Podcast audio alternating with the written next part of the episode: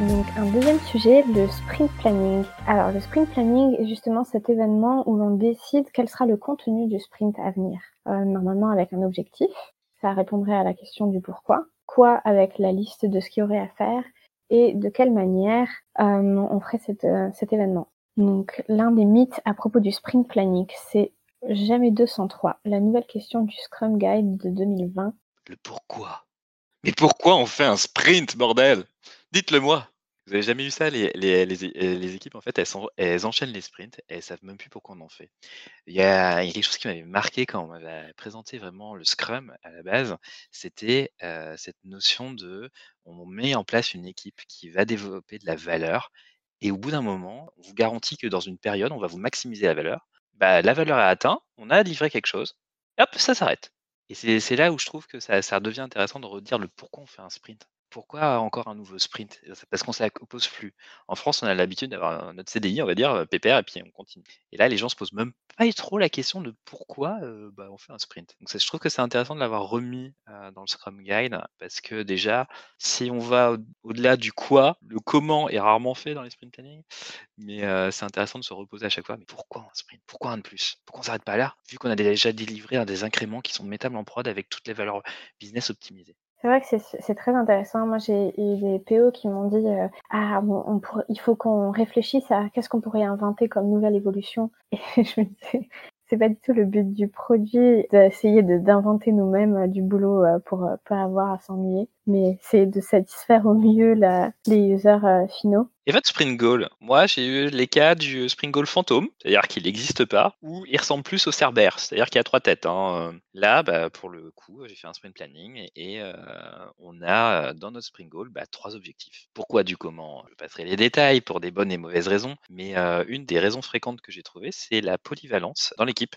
En fait, généralement, on a des experts dans des experts back, des experts front. Donc oui, hein, l'équipe est autonome pour se faire une application bout en bout. Mais concrètement, bah, il faut occuper le back, il faut occuper le front. Ça n'arrive pas à la même fonction. D'abord, on, a beaucoup d'efforts sur les API, puis des efforts sur le front. Alors, concrètement, je peux vous dire que oui, dans un point de vue découpage du backlog, il y a sans doute un gros problème. Mais dans la vraie vie, moi, je me suis retrouvé de plus en plus à avoir des équipes où je mets des plusieurs spring goals. Pourquoi? Parce que je veux rendre visible et donner un but à vraiment tous les membres de l'équipe. Parce que le mec qui se trouve à faire pendant trois sprints des choses qui ne sont même pas dans le sprint goal, mais qu'on oublie un peu de faire, je trouve que c'est ça le valorise pas. C'est mes entorses, on va dire, Scrum Guide. Ouais, je suis, d'accord. Et sur, sur Spring Goal et, le fait d'avoir différents Spring Goals, tu as aussi le fameux Spring Goal qui est vraiment juste le résumé des user stories que tu as mis dans le sprint. Et ça, c'est une pratique euh, que moi, typiquement, j'avais au début en tant que Scrum Master. C'est que bah, on s'engageait d'abord sur le story et ensuite on trouvait le Spring Goal. Et bah, j'étais débutant, donc euh, c'était une des erreurs que j'avais faites. Et effectivement, maintenant, je fais vraiment l'inverse. On prend d'abord le Spring Goal, on essaie de voir ce qu'on veut faire pendant le sprint et ensuite on ajoute des stories. C'est un travail qui est parfois pas facile à faire avec une équipe parce que ça demande vraiment de, de bien réfléchir à la vision du produit. Mais c'est vrai que c'est super intéressant une fois que tu le fais dans le bon ordre et là, ça marche bien et tu vois la vraie valeur du Spring Goal. Vous avez jamais rencontré des problèmes d'adhésion par rapport à la time box?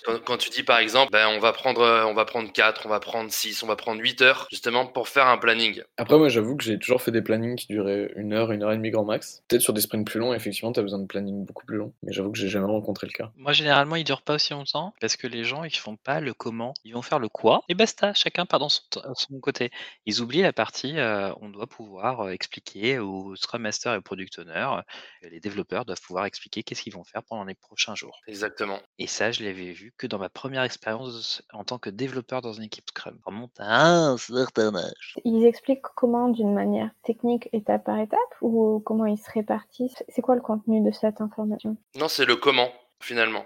En fait, tu as, tu as souvent, quand tu demandes à des gens, euh, expliquez-moi le but d'un sprint planning, ils vont te dire, bah, c'est de savoir sur quel sujet on va être engagé, par exemple, pour les trois semaines à venir. Point. Alors que non, il manque, c'est de savoir sur quel sujet on va être engagé et comment on va le réaliser. Et, c'est justement cette notion-là, souvent, bah, qui demande le plus de temps. Le fait de, bien, de bien s'accorder, le fait de bien discuter, d'avoir vraiment une vision globale sur euh, le sprint à venir, ça, ça peut être très long. Techniquement, euh, c'est là où, par exemple, euh, dans les bonnes pratiques, tu vas faire du découpage en, tâches techniques. C'est-à-dire que tu prends chacune des user stories et tu vas inviter les, membres de l'équipe à le découper en tâches, en tâches techniques. Que ça va c'est par exemple, bah, déjà pour la suite de ton suivi de sprint de daily en daily, ça te permet de voir avancer les choses plus dans le détail.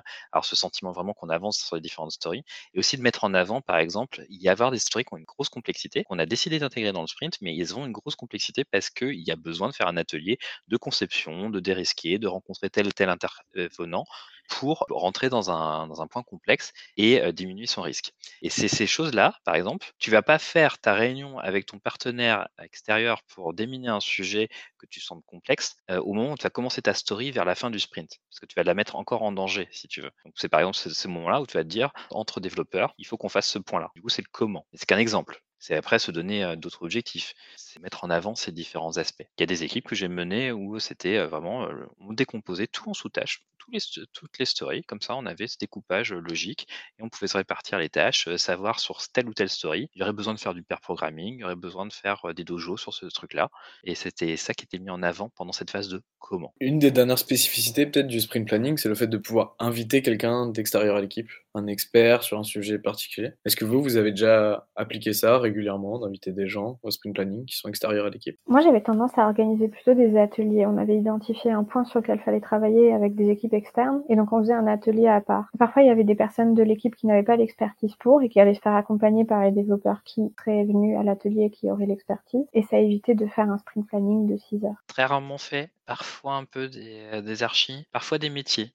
J'avais des responsables métiers qui parfois on les invitait. C'était surtout pour redonner un petit peu des objectifs un peu plus à long terme, pour leur redonner du contexte. Du coup, c'était plutôt le pourquoi que j'essayais d'appuyer par un gestionnaire de programme transverse, par exemple, qui redonnait la grid picture, où est-ce qu'on en était dans cette partie sur notre produit qui s'inscrivait dans une grande démarche plus large? Juste un petit truc sur le sprint goal que je voudrais rajouter, que moi j'ai trouvé très intéressant et que je n'ai pas pratiqué, c'est le sprint goal atteint en cours de sprint. C'était une technique qu'une Scrum Master que j'ai connue a mis en place pour travailler sur une équipe qui n'arrivait pas à délivrer des choses. Et donc pour limiter ça, progresser sur l'engagement, sur la vélocité, fixer des, sprint goals, les atteignaient tous ensemble dans l'équipe. Et après, une fois que c'était atteint, ils en mettaient d'autres. Ça fait un peu plus, on va dire, entre du, on va dire du Scrum Ban, mais je trouvais ça intéressant. Comme ça, ça a laissé la place du Spring Goal d'être bien compris et migrer progressivement vers des Spring Goals qui étaient atteignables dans une durée d'un sprint pour que les gens comprennent que c'est vraiment des objectifs qui fédèrent toute l'équipe et que l'équipe se focalise dessus. C'est ça le but du sprint. Je pense qu'on a enlevé pas mal de mythes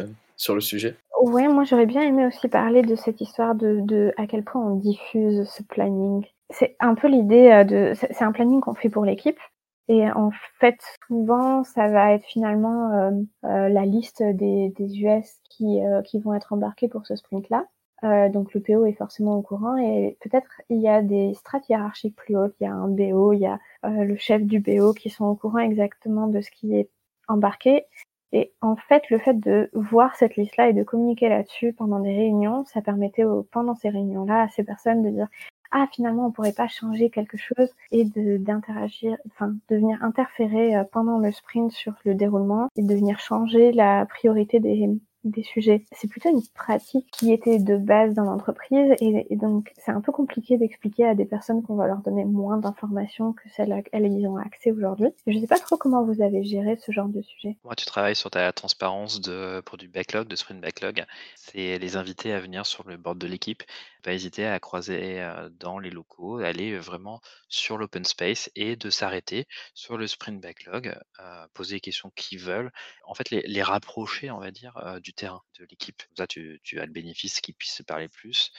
Euh, là, on parle toujours de transparence là-dessus. Tu, vas t'atteler aux artefacts de transparence. Non, je pense que la transparence, tu as raison, la transparence, c'est une très bonne chose. Ça, ça apporte un plus à, tout le monde dans l'entreprise. Mais j'ai du mal à faire comprendre que euh, le sprint planning définit un scope qui est fixe pour toute la durée du sprint Alors, euh, pour moi, dans un contexte où tu dois vraiment séduire euh, des gens euh, par rapport à l'itération, tu vas pas forcément faire beaucoup d'efforts sur le sprint planning, mais tu vas plutôt faire des efforts sur la sprint review. Et c'est dans la sprint review, c'est la dernière partie de la sprint review, dans laquelle tu vas beaucoup plus les intégrer pour que ça soit la préparation de ton sprint planning, qu'ils se sentent inclus dans ces choix décisionnels et qu'ils soient pas juste spectateurs et assistants cet aspect. Tu les inclus pour qu'ils se sentent partie vraiment prenante. Tu fais ta transparence et tu les inclus.